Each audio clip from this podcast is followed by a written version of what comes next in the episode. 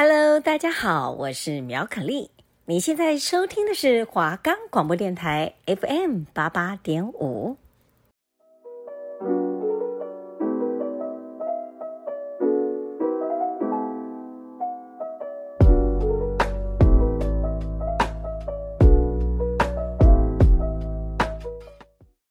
欢迎收听华冈广播电台 FM 八八点五。我们的节目可以在 First Story、Spotify。Apple Pocket、Google Pocket、Pocket Casts、Sound On Player，还有 KKBox 等平台上收听。您现在收听的是三室一厅，我是主持人胡飞月，我是主持人邱姿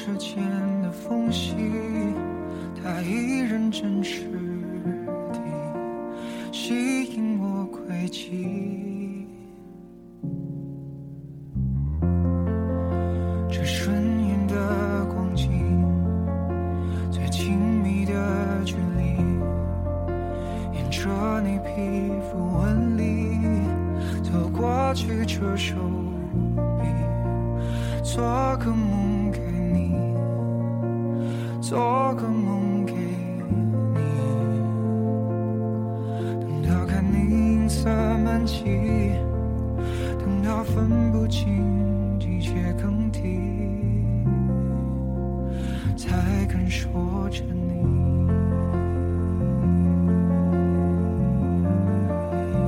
还要多远才能近？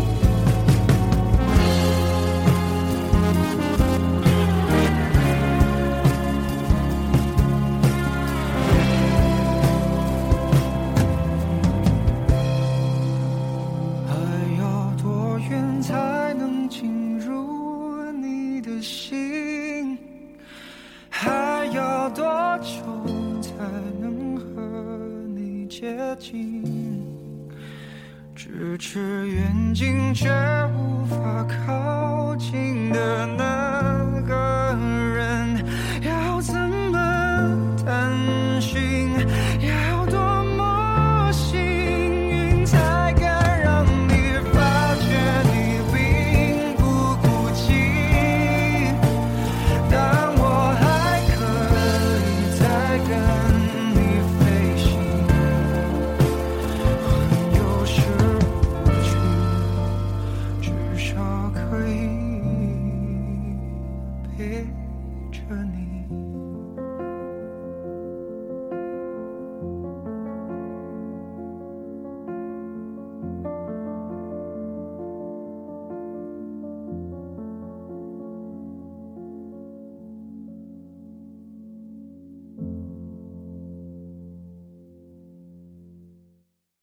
收听三室一厅，这一集是我们最后一集的节目了。突然有一点不舍呢，因为其实我们的节目啊，从一开始只有零星几个投稿人，到现在慢慢变多，真的有和大家交流心灵的感觉。所以现在要结束了，就觉得有一点可惜。真的，而且我们其实也慢慢熟悉这个运作模式了，然后我们就要结束了，真的会有点舍不得诶，就感觉很像自己的小孩要毕业的那种感觉。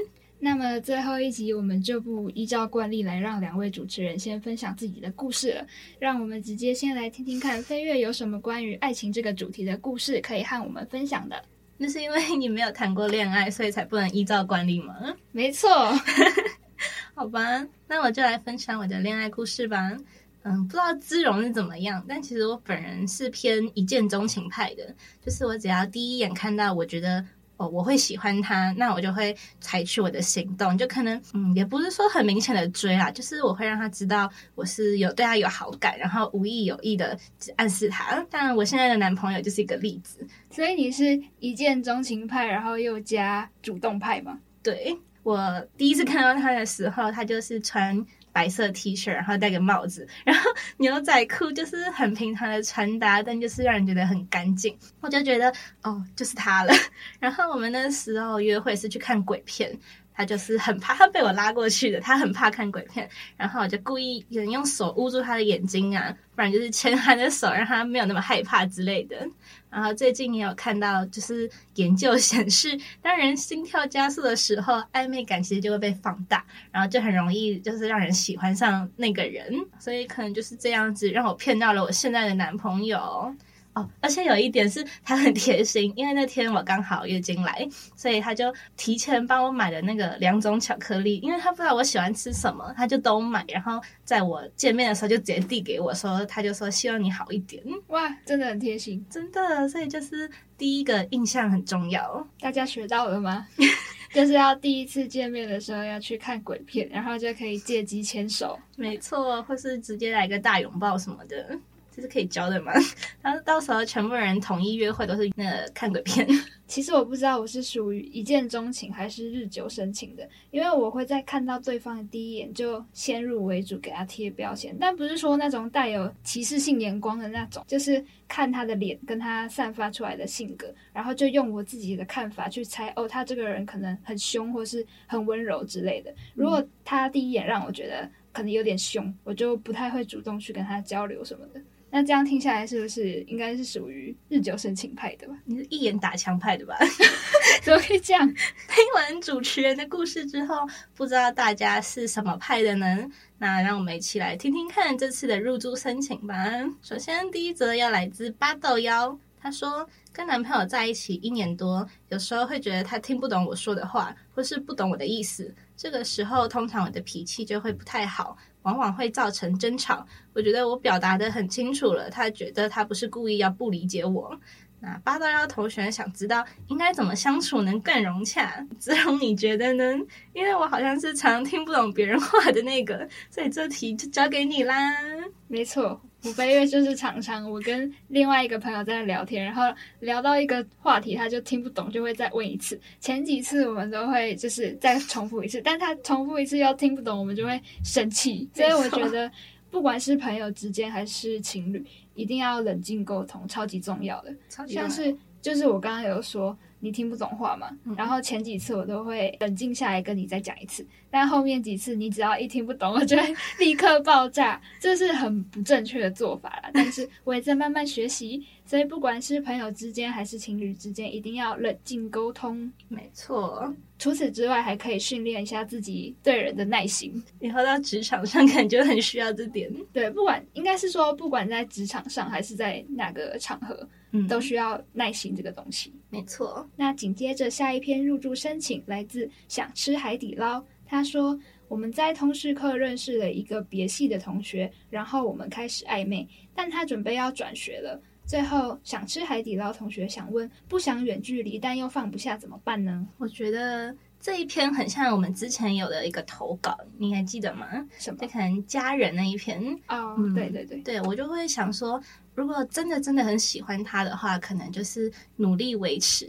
不然就是约好，可能一个礼拜见一次啊，然后规划去哪里玩，这样子就可以增加自己对嗯见面的期待感呐、然后就会想说，嗯，远距离就是有一种努力想要撑过去的一种目标 目标感感觉。没错，如果真的是呃暧昧很久的话，然后我会想说，要不要就是趁机给一个名分这样子，然后诉说你可能。那个远距离的话没有安全感，那可能就是要给一个名分，然后增加彼此的信任跟羁绊这样子。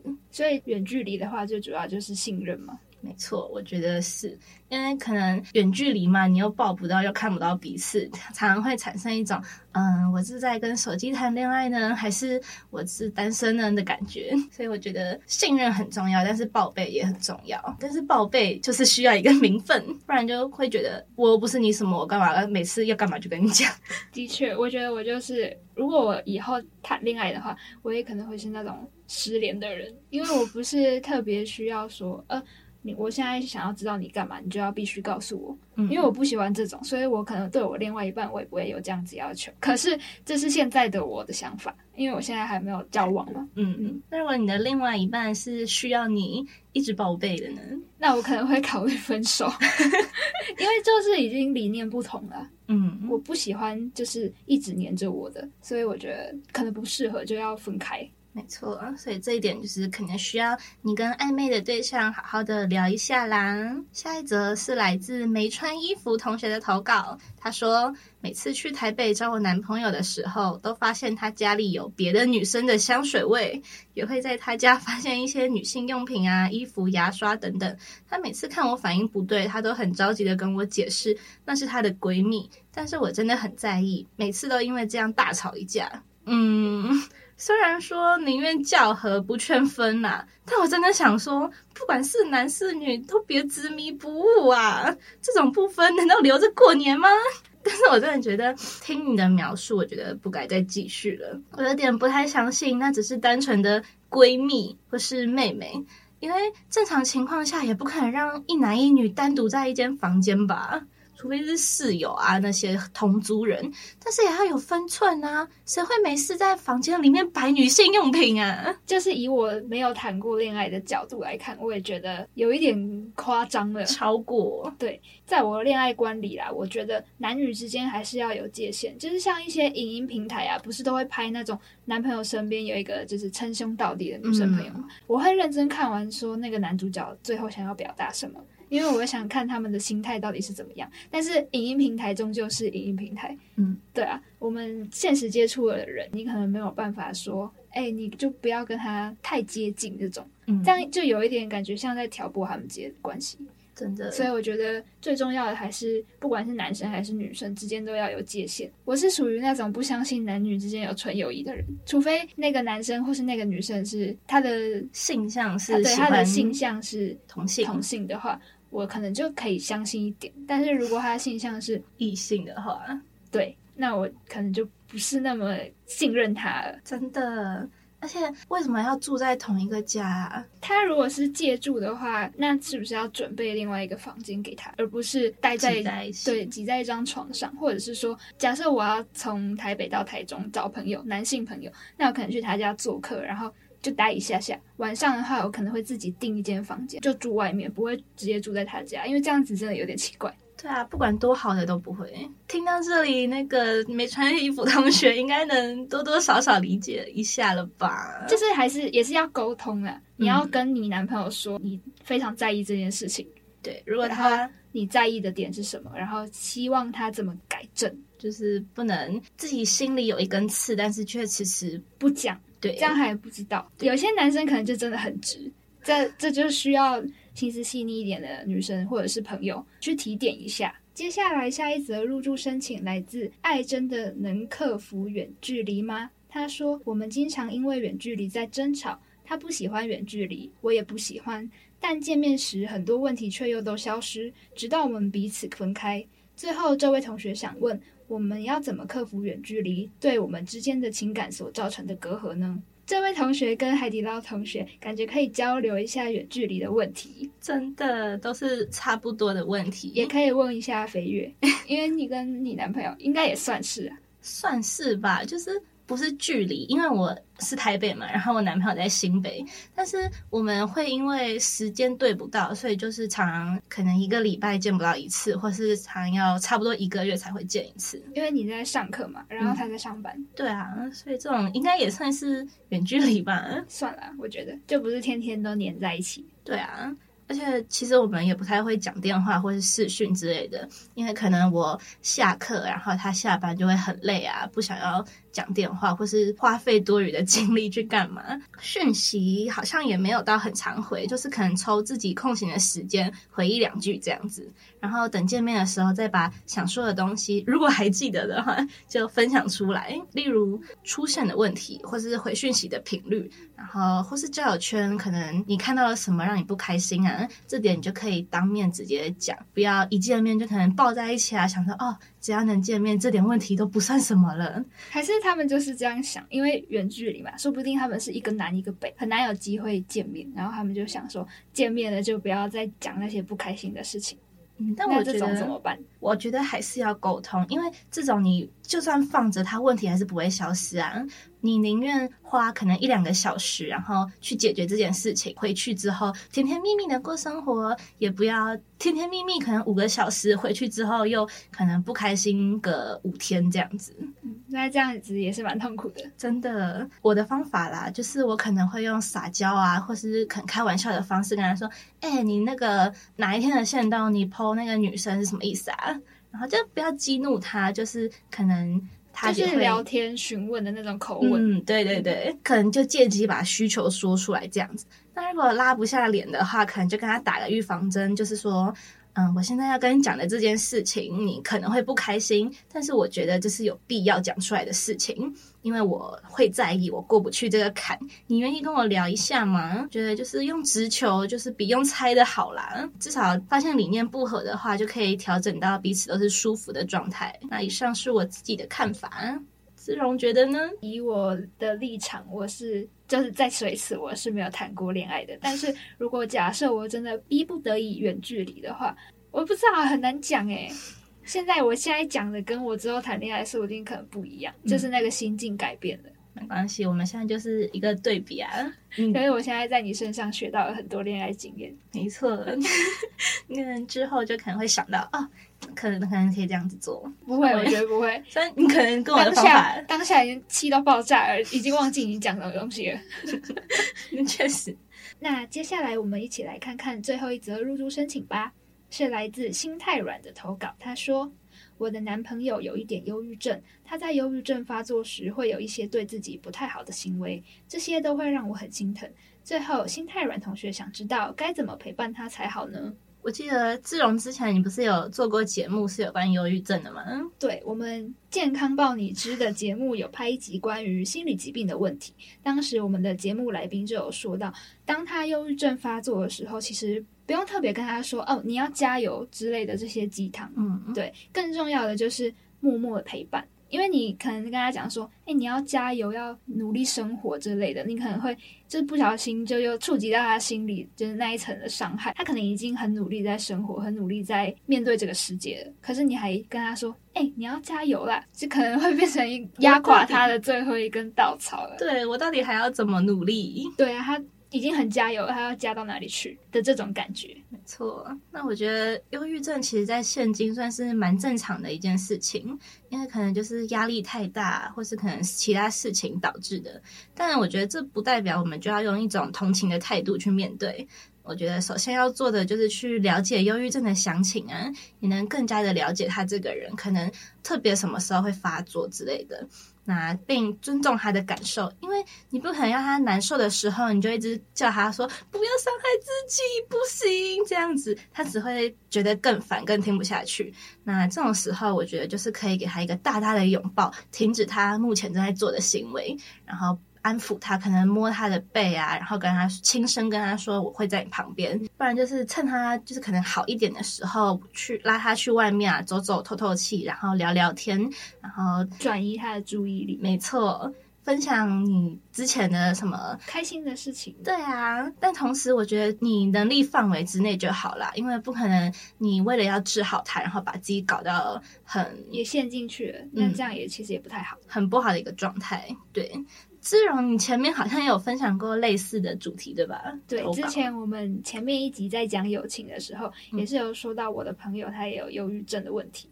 但我觉得不管是友情还是爱情，但都是同样的道理。嗯、很在意对方的时候，就会想要去陪伴他嘛。你们可以当情侣的同时，也可以是无话不谈的好朋友，或者是家人。真的，像我有什么事情其实不太能说，或是嗯不知道跟谁说的时候，我就会去找我的男朋友。那同时他也会提供一些情绪价值，但一开始就是真的要教导了，因为他可能也是一个大直男，就是要。跟他说这些事情，让他去开导他，这样子他才会愿意分享他的经验给你。这样子，但是我觉得你男朋友真的很好诶，就是他都会开导你，跟你说一些道理啊，而且不是真的只是碎碎念的那种大道理，就是会跟你说，哎、嗯，你应该要怎么做。对，他不是只会说那种鸡汤，他是真的会告诉你说，嗯，有哪些哪几种，要怎么去实践这件事情。对，我觉得就是可以参考一下，就嗯，多去了解你们共同的话题是什么，然后提供一些解决方法，这样或许他会比较容易走出来。那希望以上这些建议都能帮助到每一位投稿者。没错，听完以上的入住申请之后，我和飞跃整理了三点建议要告诉大家。那第一点就是要沟通，第二点是冷静面对，没错，然后第三点是诚实，这三点很重要。离了这三点的话。就比如说我之前啊，我男朋友跟我吵架的时候，他都会闭嘴，什么都不谈。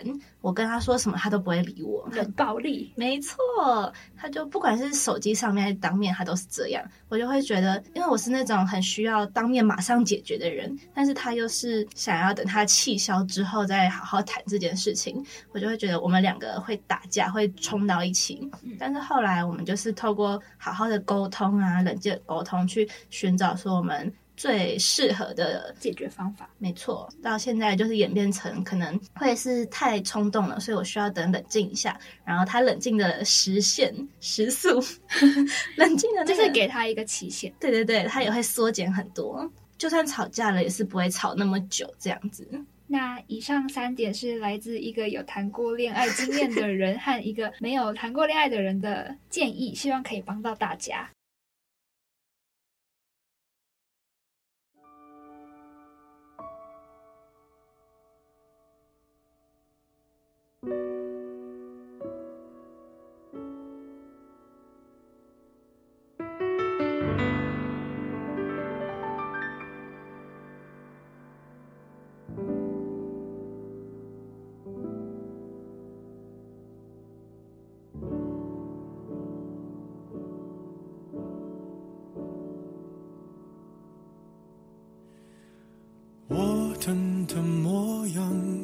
不去想，用皮肤感受你的留香，你竟然能做到带走阳光，我以为他跟随过了量。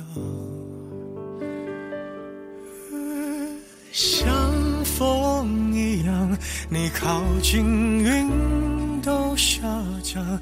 你卷起千层海浪，我躲也不躲往里闯，你不就像风一样侵略时沙沙作响，再宣布恢复晴朗，就好像我们两个没爱过一样。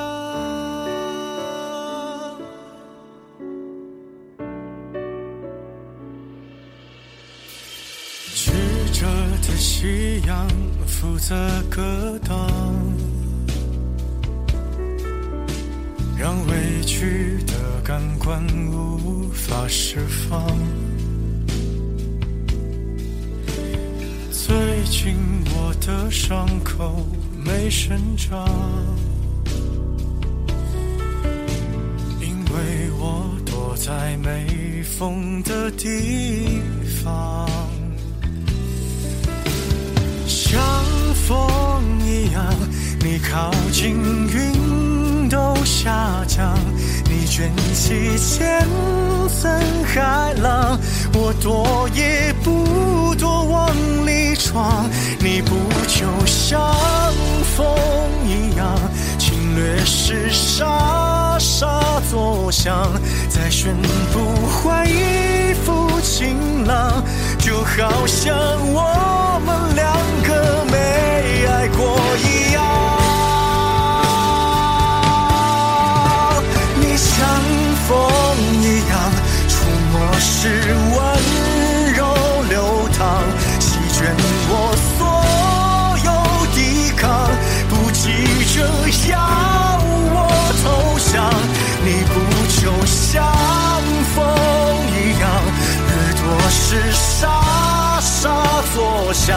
可惜我自投罗网，你也就没什么可骄傲的地方。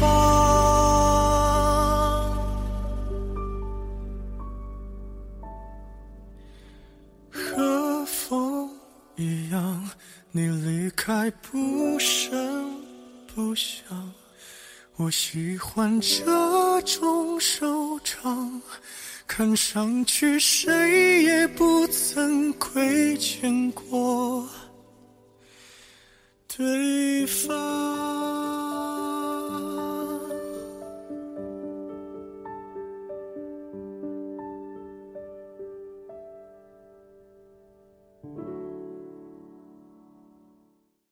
欢迎回到三室一厅，我是主持人姿荣，我是主持人飞跃。那薛之谦这首歌呢，是在二零一七年的时候发行的。当时作为一部电视剧的插曲，歌词中呢是在形容一个人像风一样，靠近跟离开都有感觉。但是当风悄悄离开时，就像情人之间没有爱过一样。我一直都是薛之谦的粉丝嘛，所以他发这首歌的时候我就听了。我很喜欢这首歌的歌词和旋律，尤其是最后一段，薛之谦用他自己的歌声拿去升华了整个曲子。还有歌词的部分，他的歌词都是需要细细去品味，才能感受到。其中的情深，这是作为粉丝的看法。那飞跃呢？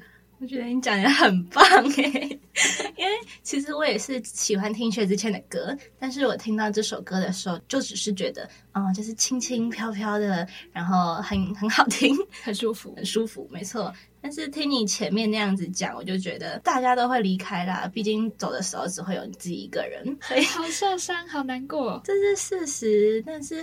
途中如果有一个人陪伴的话是更好的啦，但是就算离开了也要接受。那么本集节目就来到了尾声，这是我们最后一集节目了。回头看看前面的主题啊，我其实最喜欢讲家人的那一篇，因为对我来说，我觉得家人比什么都重要，就是面包跟爱情，爱情我会选择面包，就是不管是什么。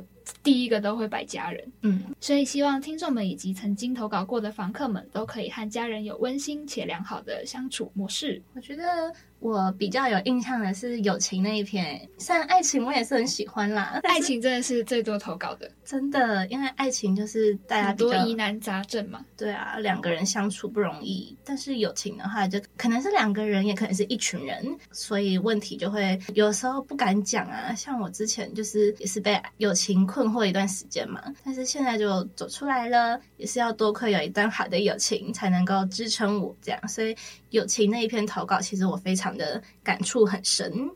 那希望大家不管是各种情感，家人啊、友情啊、爱情啊，都是可以双丰收。收没错。最后再和大家做一次自我介绍，我是姿荣，我是飞跃，三室一厅，欢迎入住。